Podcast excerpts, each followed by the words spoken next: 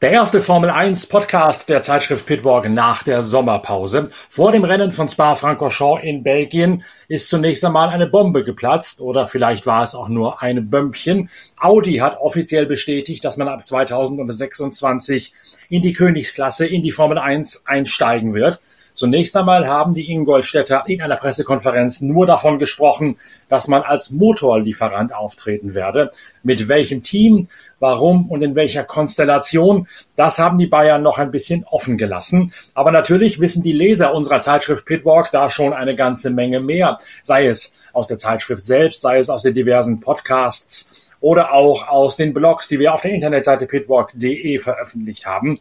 Wir sind da ja schon eine ganze Weile diesen Einstiegsüberlegungen sowohl von Porsche als auch von Audi auf der Spur. Und rauskommen wird letzten Endes, dass Audi sich am sauber Formel 1 Team, also an der jetzt noch Alfa Romeo genannten Mannschaft aus den Schweizer Bergen oberhalb von Zürich beteiligen wird. Audi möchte damit dasselbe Modell fahren, wie man es auch bei BMW versucht hat, allerdings mit bemerkenswerter Erfolglosigkeit. Und ich bin mal gespannt, ob Audi es schafft, das Ganze besser aufzustellen. Inga Stracke, die Formel 1 Reporterin der Zeitschrift Pitwalk jedenfalls, hat die Pressekonferenz, die offizielle Verkündigung des Audi-Einstiegs ab 2026 ganz genau verfolgt. Stefano Dominicali, der Formel-1-Chef, ist dort gewesen. Markus Düßmann, der Geschäftsführer, der Vorstandsvorsitzende gar der Audi AG ist da gewesen. Und auch der neue Chef von Audi Sport war vor Ort. Inga, wie hast du das Ganze aufgenommen? War das eine Überraschung? War es eine Bombe oder eben doch das Bömmchen, weil wir alle schon gewusst haben, was kommt? Ja und nein. Also für mich war es völlig überraschend, dass sie das jetzt äh, auf einmal ohne Vorankündigung so mal auf die Schnelle äh, am Donnerstag vor dem Belgien Grand Prix gemacht haben, zu einem Rennwochenende, wo ja sowieso so viele News sind, so viel Neues ist nach der Sommerpause. Da hätte man vielleicht einen anderen Zeitpunkt wählen können, wo die wo weniger andere News sind. Vielleicht dann, äh, keine Ahnung, Monza oder irgendwie so, wer weiß, was da noch kommt. Es gibt ja auch noch Porsche, die in der Luft hängen, wo, wo noch keine Bekanntgabe war und äh, wo ja auch da äh, der VW-Chef dies gesagt hat, dass auch die planen, in die Formel 1 einzusteigen. Was mich überrascht hat, war, wie groß die Formel 1 selbst den Audi-Einstieg gefeiert hat. Da war tatsächlich sogar über der Boxengasse da, wo normalerweise äh, die, das Formel 1 Logo ist oder aber die Startinformation oder sowas, da war tatsächlich hingepostet das Audi Logo und das Formel 1 Logo und darunter stand Audi a partner or an engine partner of Formula One. Also als wäre das irgendwie jetzt der Formel 1 Motorenpartner, aber natürlich äh, also ein, nicht the, das ist nochmal eine englische Finesse. Aber ich frage mich ganz ehrlich, wie sich jemand wie Mercedes bei sowas führt, die nicht so damals natürlich andere Formel 1 Führung etc. etc. aber nicht so in die Formel 1 eingeführt wurden wie jetzt hier Audi mit dem roten Teppich. Naja, die Formel 1 braucht natürlich mal eine Erfolgsmeldung, dass ein neuer Hersteller kommt. Das war ja lange Zeit hängen im Schacht dass Honda gegangen ist, aber keiner gesagt hat, jo, wir springen jetzt ein und finden das Formel 1 Reglement so gelungen, dass wir da mit Motoren kommen. Die Überlegungen innerhalb des VAG-Konzerns, also der Volkswagen AG mit den diversen Marken, die köcheln ja schon sehr lange vor sich hin. Porsche war da lange Zeit der erste, der gehandelt wurde als Neueinsteiger.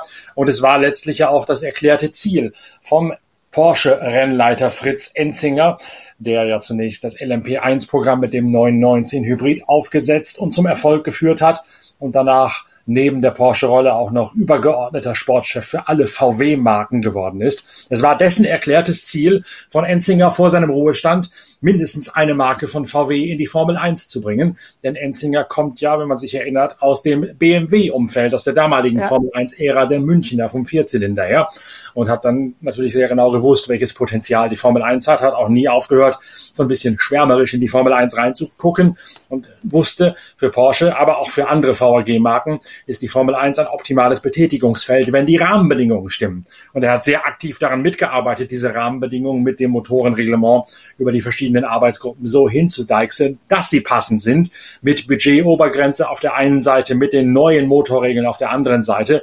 Da hat Enzinger und Porsche maßgeblich mit dran hingearbeitet und jetzt hat Enzinger sein großes Ziel erreicht und kann jetzt in Ruhe in Rente gehen. Ja, wobei er wird ja vielleicht eigentlich auch noch ganz gern genießen wollen, oder? Also äh, wie gesagt, äh, es passt ja alles. Es ist auch alles schlüssig.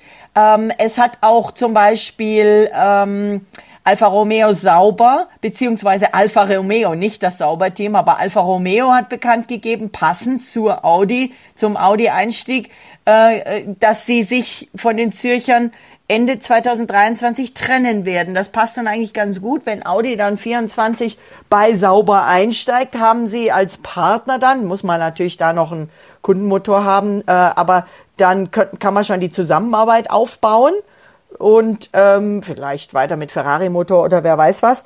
Und dann eben 2026, wenn eben, und deswegen war jetzt auch natürlich diese Bekanntgabe, weil eben vor äh, wenigen Tagen diese neue Motorenreglement bekannt gegeben wurde, verabschiedet wurde sozusagen.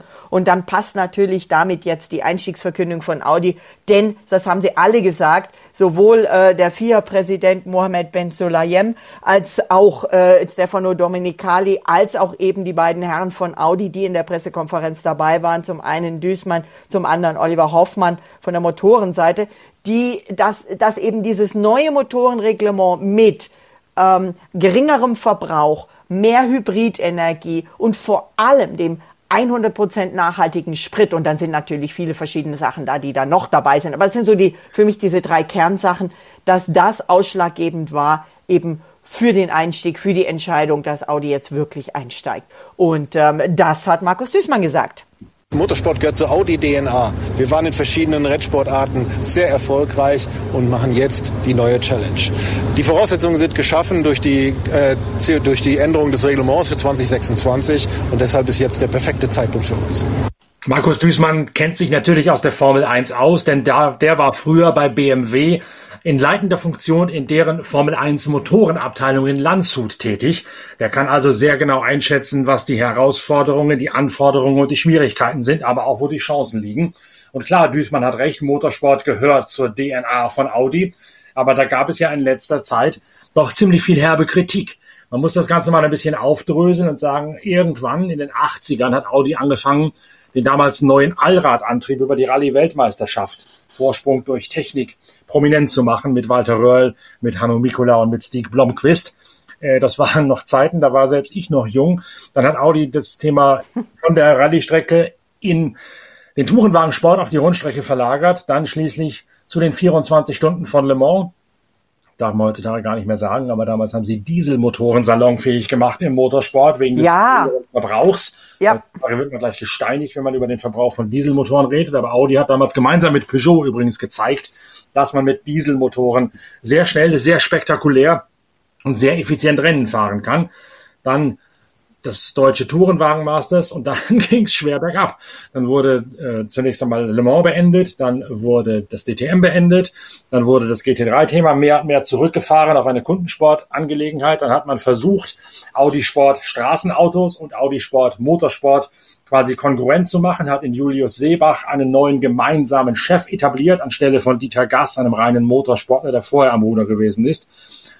Damit gab es dann einen Abschwung, der auch in Pitwalk und in diversen Blogs auf pitwalk.de durchaus kritisch dokumentiert worden ist, bis hin zur Tatsache, dass man sämtliche Exponate aus dem Le Mans Museum wieder zurückgefordert hat, um äh, sie zu verkaufen, um sie zu Geld zu machen. Die ganzen Le Mans Sportwagen, mit denen Audi den Mythos Le Mans begründet hat, die sind alle wieder zurückgeholt worden. Der ACO, der Le Mans Veranstalter, zeigte sich fassungslos darüber und auch ehemalige Audi-Leute, die das teilweise von mir erst erfahren haben, dass das so ist, zeigten sich fassungslos. Man hat dann versucht, ein bisschen zu kaschieren, dass man das Ganze braucht, um mehr Geld zu generieren für die Neuauflage eines Rallye Dakar Autos. Eines Autos, das im vergangenen Jahr zum ersten Mal gefahren ist, das allerdings so viele Baustellen aufwies, dass man es, statt es wie ursprünglich geplant weiterzuentwickeln, komplett neu bauen muss für Millionenbeträge. Und ja auch in der jetzigen Pressemitteilung wird das Ganze ein bisschen verniedlicht, wo gesagt wird, ein eigentlich ja geplantes Programm zur Rückkehr nach Le Mans mit der sogenannten LMDH-Kategorie sei eingestellt worden, um alles auf die Formel 1 zu konzentrieren. Das ist natürlich, wenn man sich bei Audi ein bisschen auskennt, mitnichten so, sondern dieses LMDH-Programm ist eingestellt worden, um mehr Geld frei zu haben für die noch verbleibenden zwei Jahre bei der Rallye Dakar. Und erst danach geht es in Richtung Formel 1 so richtig los. Es gibt natürlich Anlaufinvestitionen, keine Frage. Aber die Tatsache, warum man die LMDH eingestellt hat, ist eben ganz klar das Rallye Dakar Projekt und nicht die Formel 1. Nun ist Julius Seebach mittlerweile auch na, sagen wir mal, entmachtet. Rolf Michel ist sein Nachfolger. Das ist jetzt wieder einer, der auch tatsächlich Motorsport im Blut hat und in seiner DNA hat und nicht nur jemand, der versucht, sich über eine, na, sagen wir mal, gute Konzernpolitik, über ein gutes inneres Standing innerhalb des Konzerns in Stellung zu bringen für einen Aufstieg innerhalb der ganzen Konzernhierarchie, abseits des reinen Motorsports, sondern in Richtung Entwicklung, in Richtung Vorstandschaft irgendwann einmal. Da ist relativ schnell klar geworden, dass Julius Seebach das eigentlich nur nutzt, um sich zu profilieren, während jetzt in Rolf Michel jemand da ist, den ich persönlich auch tatsächlich kenne und schätze, der das Ganze ein bisschen anders anpacken wird. Ja, also ist schon alles sehr interessant. Und äh, was ich ja cool finde, ist, dass sie wirklich sagen, der Motor wird in Deutschland gebaut, in Neuburg an der Donau. Und das Chassis, naja, wenn wir davon ausgehen, dass es das Sauberteam ist, dann bleibt das auch alles weiter in Hinwil. Das ist nämlich auch von dem äh, schwedischen Besitzer von, vom Sauberteam definitiv so gewünscht. Ich glaube, das war einer der Gründe, warum es mit Andretti auch da nicht geklappt hat mit den Verhandlungen.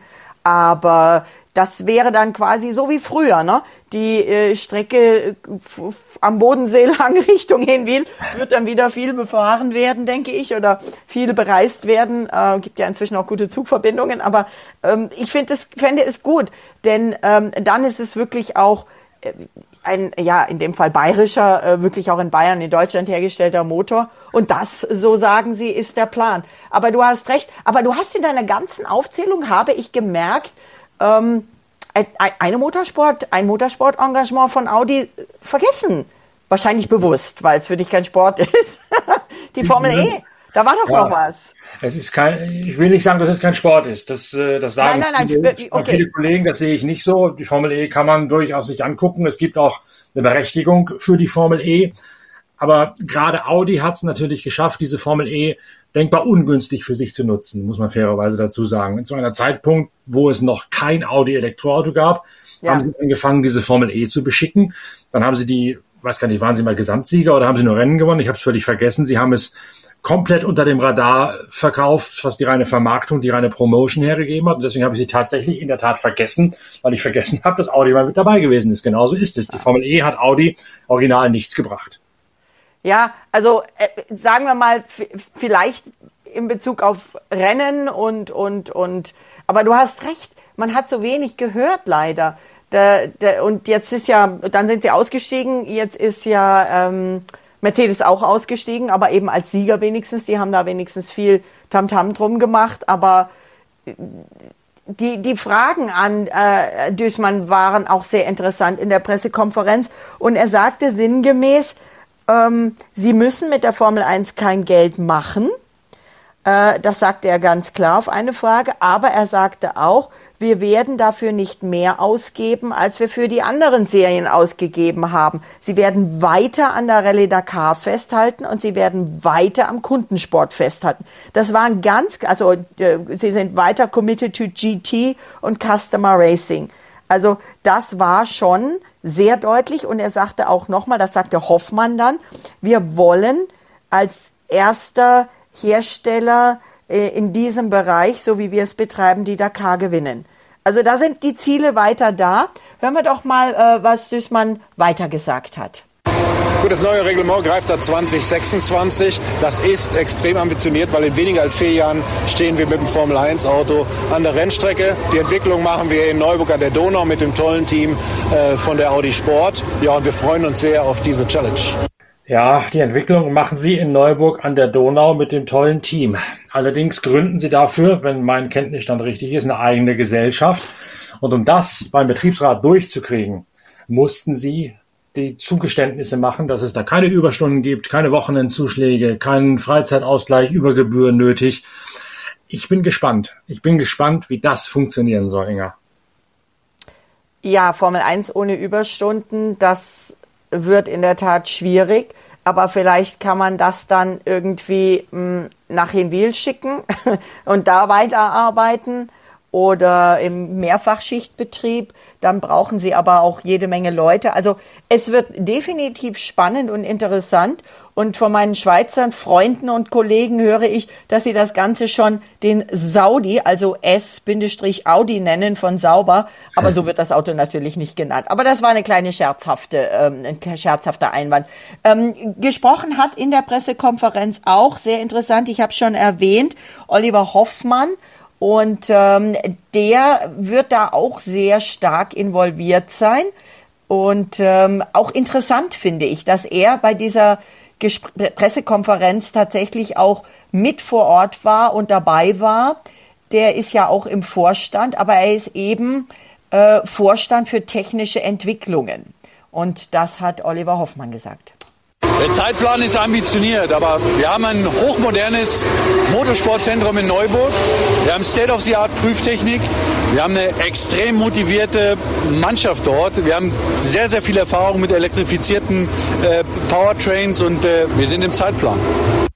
Oliver Hoffmann wiederum war der Vorgänger oder einer der Vorgänger von Julius Seebach als Geschäftsführer der Audi Sport GmbH und ist dann von dort in den von dir erwähnten Vorstandsposten gerückt worden. Und der war, als der noch bei Audi Sport war, in der Tat ein großer Verfechter des Motorsports und hat den nicht nur betrachtet als Mittel zum Zweck, sondern hat damals noch tatsächlich den Motorsport als sinnvoll erachtet. Also wenn Oliver Hoffmann sich da so weit aus dem Fenster lehnt, glaube ich, ist das schon mal eine gute Sache für das ganze Projekt. Was wiederum eine weniger gute Sache ist, wenn man Insiderquellen glauben darf, ist die Wahl des Verantwortlichen nämlich Adam Baker, ein Australier, der früher bei BMW war, dann bei der FIA war. Und der ist nun tatsächlich sehr umstritten über seine Art, wie er ein Unternehmen führt, über seine Art, wie er Mitarbeiter führt, wie er auch mit Fahrern umgeht. Da hört man nicht viel Gutes. Und ausgerechnet dieser Adam Baker soll jetzt den Audi Formel 1 Motor als Chef vorantreiben. In der Tat, er ist CEO sogar. Also so hat man ihn auch vorgestellt. Und äh, du hast recht, bevor er ein, 2021 zu Audi kam, war er drei Jahre bei der FIA beschäftigt. Ähm, und so ein bisschen verraten die Audianer auch, äh, wie es weitergeht. Also diese, diese eigene Gesellschaft für das Power Unit Projekt als hundertprozentige Tochter von Audi Sport, die wurde tatsächlich auch schon gegründet und okay. eben Adam Baker ist Leiter dieser neuen Firma. Es wird im Moment in Neuburg ähm, ein, der notwendige Ausbau in Bezug auf Personal, Gebäude und technische Infrastruktur gestartet und bis Jahresende, also bis ja in weniger als einem halben Jahr soll da alles Wesentliche schon stehen, sagt Audi. Also die geben da richtig Gas. Und ähm, sie bündeln, wie du auch schon gesagt hast, ihre Kräfte. Und ähm, ja, Darunter leidet eben das Langstreckenengagement, aber eben die Rallye Dakar geht weiter. Ähm, das Ganze, diese ganze Verkündung, äh, hängt aber auch äh, eben, du hast gesagt, da gibt es Umschichtung, Umschichtungen bei der Audi AG in Bezug auf Seebach, dem man hier dankt. Und ähm, äh, eben Rolf Michel, der, wenn ich das richtig verstehe, eben als Chief Operating Officer bei Audi Sport ist, fürs Racing zuständig. Zusammen mit Dr. Sebastian Grams äh, bildet er dann die Geschäftsführung der Audi Sport GmbH. Wird sehr interessant werden, wie sich all diese Herren, und das sind wir bei einem anderen Thema in der Formel 1, Herren, ähm, äh, das äh, alles aufteilen und wie es dann wirklich vorangeht. Ja, ich kann da nur verweisen auf äh, das Themen-Special in der aktuellen Ausgabe der Zeitschrift Pitwalk, wo an diesem Wochenende Redaktionsschluss ist. Da geht es sehr um die Zukunft des Motorsports insgesamt, Formel 1, aber auch Le Mans, auch Tourenwagen, auch Elektro GT und so weiter. Und da sind einige Rechercheergebnisse bei mir aufgelaufen, die jetzt im neuen Heft sich niederschlagen werden, die gerade dieses Formel 1 Engagement von Audi doch nochmal in ein etwas anderes Bild rücken, als das, was uns da am äh, Freitagabend oder am Donnerstagabend, wann es war, in Spa verkauft worden ist. Stefano Domenicali jedenfalls, der ist super happy und super motiviert. Der sagt, der Einstieg von Audi ist ein absoluter Knaller für unseren Sport. Audi ist eine Kultmarke und das Engagement von Audi beweist, wie stark die Formel 1 geworden ist. Wir werden ab 2026 mit klimaneutralem synthetischem Kraftstoff fahren. Das ist für die ganze Autobranche vor Relevanz und damit äh, will er einfach jetzt auch noch weitere Hersteller äh, anlocken. Das sagt er auch so. Ähm, dazu führt natürlich auch eben dieses Cost Cap, diese Budgetobergrenze, die du angesprochen hast. Aber schauen wir mal auf Zahlen. Und dann wissen wir auch, warum sich die Formel 1 so sehr über Audi freut. Also Mercedes knapp zwei Millionen verkaufte Autos vergangenes Jahr. Audi, gleiche Zeitspanne, 1,7 Millionen etwa. Und wenn man dann die bisherigen anderen in der Formel 1 tätigen Hersteller sieht, ähm, Alfa Romeo 26.000, Ferrari 11.000, Aston Martin 6.200, Alpine, wir dürfen hier nicht Renault ansetzen, sondern Alpine eben als ja. Teamname 2.700. Die Zahlen sagen alles. Klar, du brauchst natürlich eine große Marke und nicht diese Nischenhersteller wie, wie äh, Alpine und wie erst recht Aston Martin, die ja, wir haben es schon mal thematisiert, ein völlig anderes Geschäftsmodell fahren, überhaupt nur ihren Cashflow aufrechtzuerhalten, die also immer wieder neue Sondermodelle und erlesene Modelle ankündigen, die Sammler dann quasi vorab schon bestellen und auch vorab anzahlen, in der Hoffnung, dass Aston Martin sie dann wirklich bringt. Nur so hat Aston Martin sich ja über Jahre hinweg finanziell über Wasser halten können, bei sehr geringen tatsächlich realen Verkaufszahlen. Da ist natürlich ein Audi oder auch ein Mercedes eine völlig andere Nummer. Ja, wobei ich beobachte das Ganze auch aus der Sicht sehr interessiert. Es gab ja in den letzten ja, sagen wir mal, ein, zwei Jahren immer wieder auch von einigen Kollegen aufgebrachte Gerüchte, Mercedes würde die Formel 1 verlassen, würde das Team verkaufen und würde dann nur noch als Motorenhersteller bringen aber bleiben. Für jemanden wie Mercedes ist es natürlich auch interessant, dass jemand wie Audi kommt, nochmal so ein großer Global Player. Und das äh, für uns eigentlich Interessante in Deutschland ist, dass es eben zwei große deutsche Hersteller sind, was ja auch klasse ist. Jetzt braucht man eben auch nochmal, gerade wenn Sebastian Vettel dann geht, deutsche Fahrer äh, und vor allem wegen einen Mick Schumacher in einem konkurrenzfähigen Auto. Und dann, und das sagt eben auch Düßmann, einen Deutschland Grand Prix, auf den hofft er sehr. Aber ich spreche die Themen ja auch schon an. Mick Schumacher, ähm, da gab es jetzt eine Geschichte. Sebastian Vettel ihm offenbar geraten hat, die Ferrari-Akademie zu verlassen. Du wirst dich erinnern, dieses Thema Ferrari-Akademie habe ich in verschiedensten Podcasten schon bei, bei, bei mit, für Pitwalk schon, ähm, und ich glaube sogar auch im Magazin, äh, vor der Sommerpause mal angesprochen, denn diese Ferrari-Akademie war für mich, in meinen Augen, für Mick Schumacher, ein wenig ein, naja, ich will nicht sagen Klotz am Bein, aber schon eine Einschränkung, sagen wir es mal politisch ähm, nett gesagt. Denn bei Ferrari selbst kein Platz für Mick momentan. Verständlich auch. Die sind gut aufgestellt. Äh, dann hat man ihn bei Haas platziert. Ich dachte ja gleich von Anfang an, dass die Alfa Romeo Sauberkiste das, das Bessere für ihn wäre. Aber was, wer bin ich schon? Ich bin weder sein Management noch äh, bin ich äh, Ferrari Akademie. Aber dann, dann bleibt halt nichts mehr. Und jetzt sind durch diese ganzen Rochaden, du hast es gesagt, es ist ja einiges passiert vor der Sommerpause, da haben wir gar nicht mehr so ausführlich drüber sprechen können. Das Chaos bei Alpine, Fernando Alonso hat es allen gesagt, hat er jetzt gesagt, aber eben nicht Ottmar Safnauer, dem Teamchef. Er hat es denen gesagt. ist aber nett.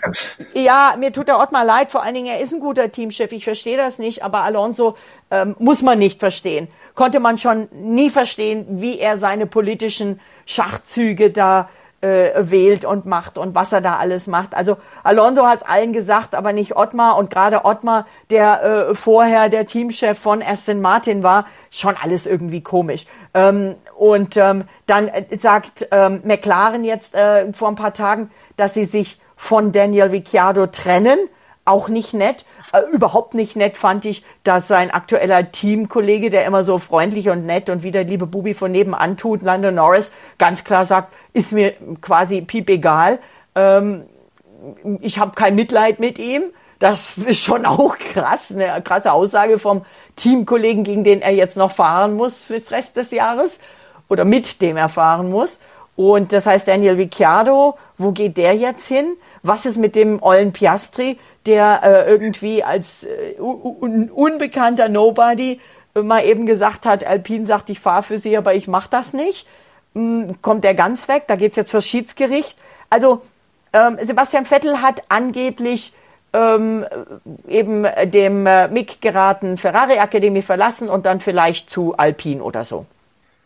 Kommt ihm da Daniel Ricciardo womöglich in die Quere oder dockt Ricciardo, wie ich es in Blog auf pitwalk.de gestern vermutet habe, vielleicht schon perspektivisch wegen Audi eher bei Sauber an, dass der quasi weich fällt und dann eine führende Rolle gemeinsam mit Valtteri Bottas bei bei Saudi, wie du es genannt hast, übernehmen kann, wenn es denn mal soweit ist. Schon da die Vorbereitung, wenn der Alfa Romeo Teil nicht mehr da ist, wenn Sauber kein Ferrari Junior Team mehr ist, dann müssen die sich ja auch nicht mit äh, zweitklassigem Juniorenmaterial mehr rumplagen, fahrerseitig, sondern können sagen, jetzt aber rein in die Vollen mit Ricardo und mit Valtteri Bottas perspektivisch schauen, ob wir da nicht schon für Audi einen Flock einschlagen können.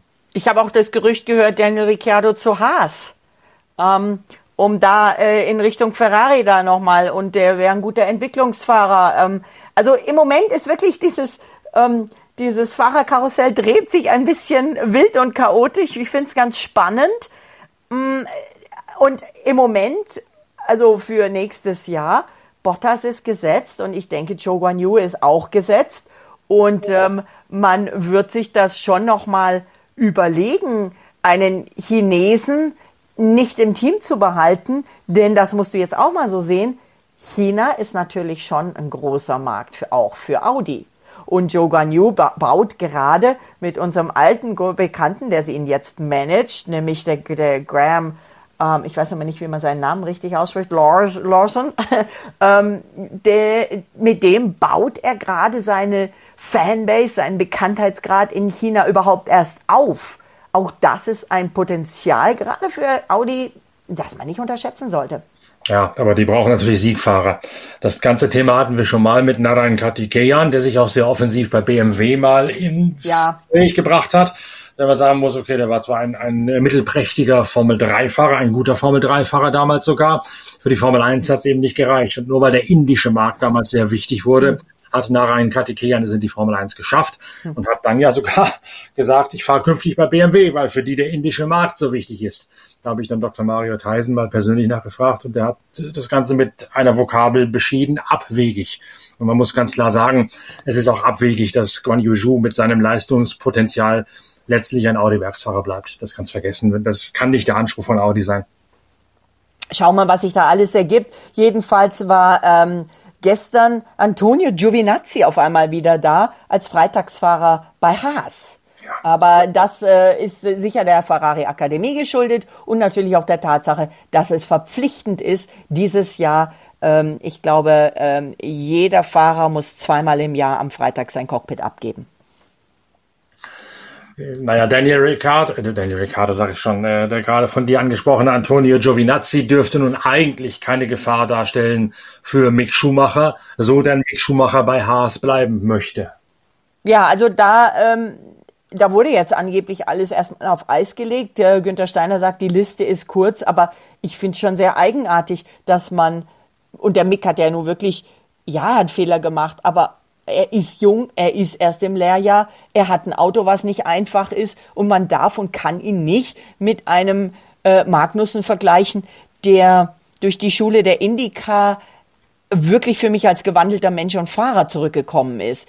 Also, und Mick jetzt, seit er die ersten Punkte geholt hat, merkt man, das Feuer ist wieder neu entfacht. Also, ich, ich finde es komisch, aber ich weiß natürlich nicht auch nicht, was dahinter steht. Und vielleicht ist tatsächlich ein Mick Schumacher, wenn er sich denn entsprechend entwickelt, ähm, auch eine Option für Audi. Wer weiß das schon? Sebastian Vettel jedenfalls ist nach wie vor äh, so eine Art Berater-Mentor für ihn und hat jetzt sogar wohl ähm, gesagt, dass er sich schon auch, wenn er dann die aktive Rolle als Fahrer äh, beendet, sich vorstellen kann, als in beratender Funktion in der Formel 1 tätig zu bleiben. Für, er hat jetzt dann auch schon äh, Stefano Domenicali mal eben beraten. Er hat ihm nämlich gesagt, ähm, so lieber Stefano, kannst du das doch nicht sagen. Du demotivierst alle Frauen und Mädchen, die in die Formel 1 kommen wollen. Ähm, denn Domenicali hat äh, quasi gesagt, äh, dass er glaubt, dass sich nichts daran ändern oder nicht so bald etwas daran ändern wird, dass in den kommenden fünf Jahren keine Frau in die Königsklasse kommt. Das mag schon so stimmen. Aber ähm, Sebastian Vettel hat was Nettes gesagt. Er hat gesagt, schlechte Wahl der Worte. Ähm, denn damit werden Mädchen konfrontiert, die aufwachsen und große Träume haben. Und da hat er recht, das sehe ich ganz genauso. Vettel sagt, ich stelle mir die Szene am Frühstückstisch vor. Ein Mädchen sagt, ich will Rennfahrerin werden. Und dann sagt ihr Vater, der gerade vielleicht die Aussage von Dominikali gelesen oder gehört hat, ach, dich interessieren doch so viele andere Sachen, warum machst du nicht was anderes? Äh, Dominikali, der Formel-1-Boss, hat gesagt, da kommt sobald eh keine Frau äh, in die Formel 1. Und dann erlischt vielleicht sogar die Idee vom Motorsport, so Sebastian Vettel. Der sagt, ich kenne keinen Grund, der gegen eine Frau in der Formel 1 spricht. Und ähm, er sagt, du kannst solche Stereotypen wie, das kannst du nicht, weil du ein Mädchen oder eine Frau bist, das, das gehört einfach nicht mehr in die heutige Welt. Er ermuntere seine Töchter, seine Mädchen, auch das Wort zu ergreifen. Also vielleicht stellen sich dann bald die beiden Vetteltöchter hin und sagen, Stefano Domenicali, was du sagst, geht nicht. Das äh, beim Thema Damen sicherlich sehr interessant, dass Sebastian Vettel sich so für stark macht. Ich wundere mich sowieso ein bisschen über gewisse Äußerungen von Stefano Domenicali und da darf ich nochmal wieder den Link zur gerade produzierten Ausgabe der Zeitschrift Pitwalk herstellen, wo wir das Thema Zukunft im Motorsport zu packen haben. Ich sagte schon, ein Thema wird sein, Gibt es einen großen Preis von Deutschland oder gibt es keinen?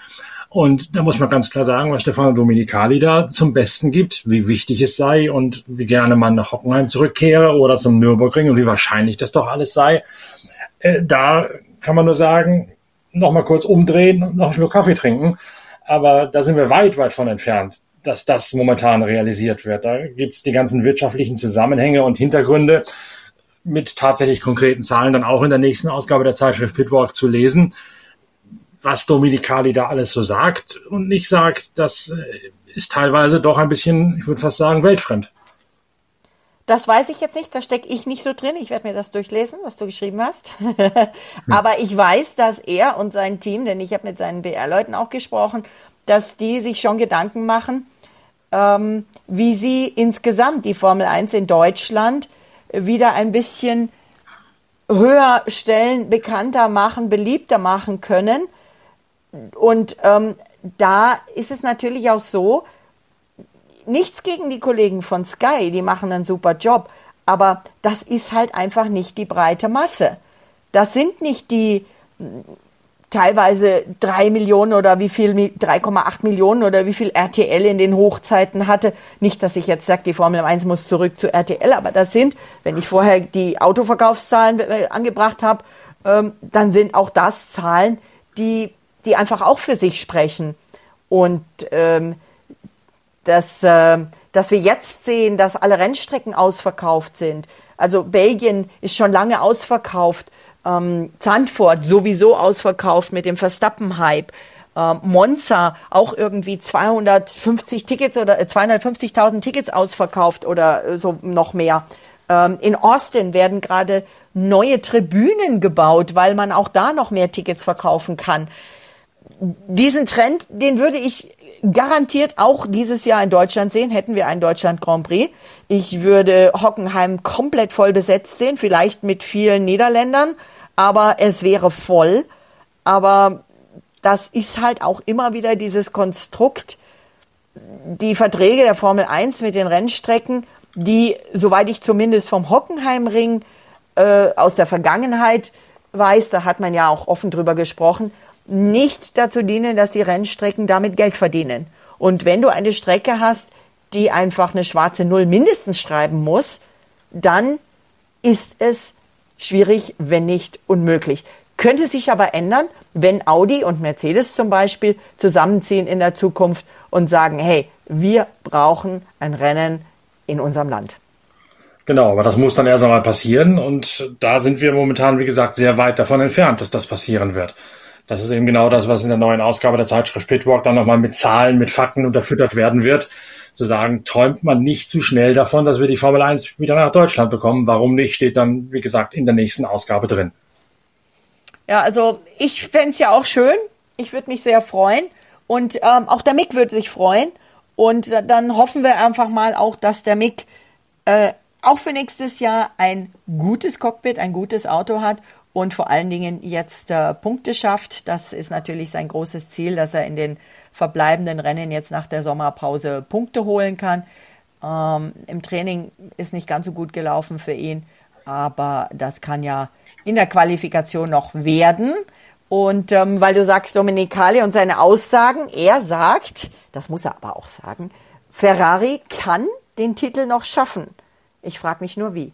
Da müssen sie, so sagt Dominicali, hochkonzentriert bleiben und müssen sich einfach wirklich, wirklich zusammenreißen, um jetzt keine Fehler mehr zu machen. Sie müssen hochkonzentriert werden, würde ich mal sagen, nicht bleiben.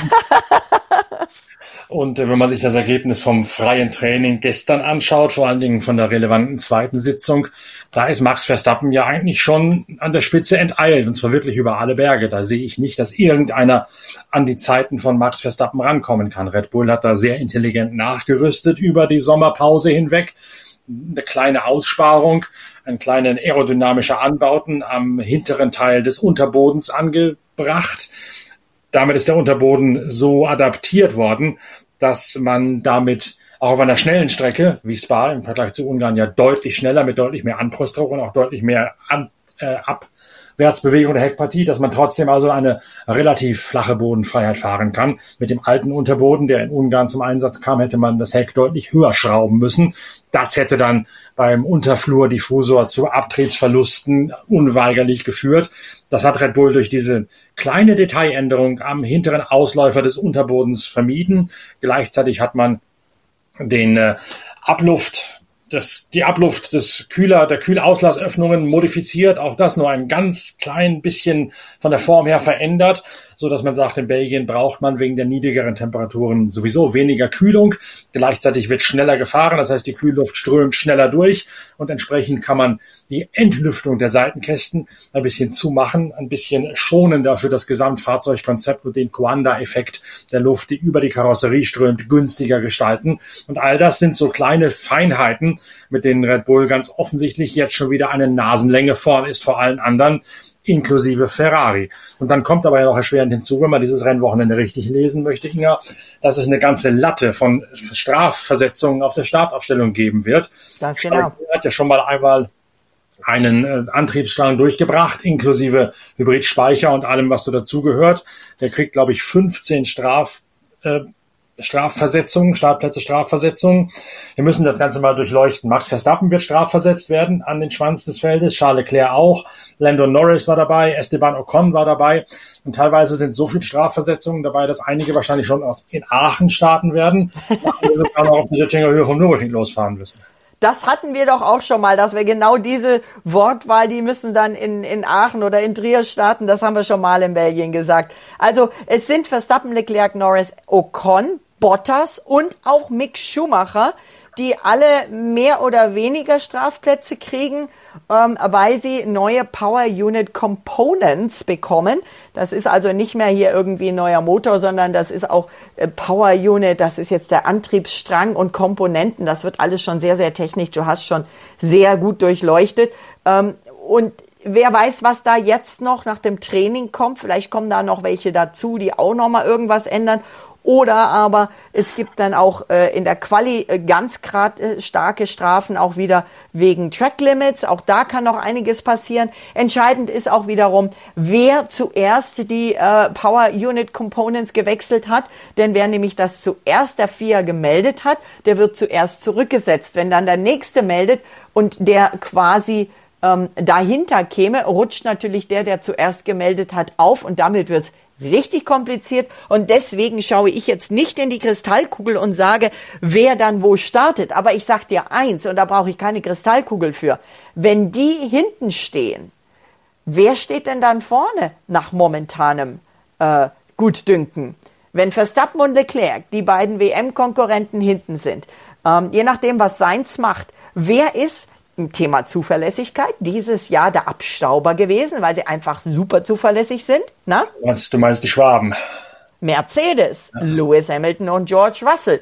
Und ähm, auch die haben natürlich nicht geschlafen in der, Som in der Sommerpause, während Lewis Hamilton in Afrika war und sagt, er war extremst beeindruckt von den Sachen, die er dort erlebt hat, haben die natürlich auch ein bisschen gearbeitet und auch einiges getan. Lewis Hamilton im Training, im zweiten Training gestern Sechster, George Russell Achter. Ähm, wir wissen, dass Mercedes in den Trainings die Karten nie aufdeckt. Also ich prognostiziere jetzt mal eine spannende Quali, je nachdem wie das Wetter ist, und aber ein extrem super tolles, super spannendes erstes Rennen nach der Sommerpause, denn der Belgien Grand Prix hat es immer in sich. Ja, man kann in Belgien tatsächlich überholen, erst recht mit den neuen Autos. Das war ja auch der Grund, warum beispielsweise Ferrari die Strafe genau hier angemeldet hat, zu sagen, wenn wir denn schon von ganz weit hinten starten müssen, dann starten wir lieber aus Aachen statt aus Mailand beim nächsten Rennen, weil wir da weniger überholen können. Und ähm, dem, oder aus Amsterdam wäre es ja beim nächsten Rennen, Mailand käme eins später. Und äh, deswegen glaube ich auch, man mag mich jetzt dafür steinigen, wenn Max Verstappen ganz hinten startet, zu überlegen, wie der gestern war und so gut wie der Red Bull sich sortiert, der kann selbst vom letzten oder von der letzten Startreihe aus, aus Aachen kommend, das Rennen gewinnen. Das werden wir sehen. Es bleibt spannend. Ich freue mich drauf. Dann machen wir jetzt weiter mit dem Redaktionsschluss der nächsten Ausgabe der Zeitschrift Pitwalk. Gibt's ja genug mit zu tun. Haben wir einige spannende Geschichten drin. Nicht zuletzt Valtteri Bottas mit seiner eigenen Gin-Marke, die du beigesteuert hast, Inga. Wir hören uns dann am Montag wieder, wenn das Heft in Druck gegangen sein wird, mit der Analyse des großen Preises von Belgien in Spa, dessen Zukunft übrigens gerade gesichert ist, weil die Finanzierung des Grand Prix von Südafrika zumindest für die nähere Zukunft kollabiert ist. Belgien wird uns also auf jeden Fall erhalten bleiben, auch in den nächsten Jahren hinweg, was ich persönlich sehr erfreulich finde. Wir befassen uns am Montag mit der nächsten Ausgabe von Pitcast, dem Podcast eurer Lieblingszeitschrift Pitwalk, wieder mit der Formel 1 aus Belgien. Bis dahin arbeiten wir im Team in der Redaktion daran, das nächste Heft druckreif zu schießen und fertig zu bringen, damit da am Montag in Paderborn die Druckpressen losrattern können. Schön, dass ihr dabei gewesen seid. Wir haben ein arbeitsreiches Wochenende vor uns. Genießt die Formel 1 in Belgien. Bis dann. Danke fürs Reinhören. Euer Norbert Okenga.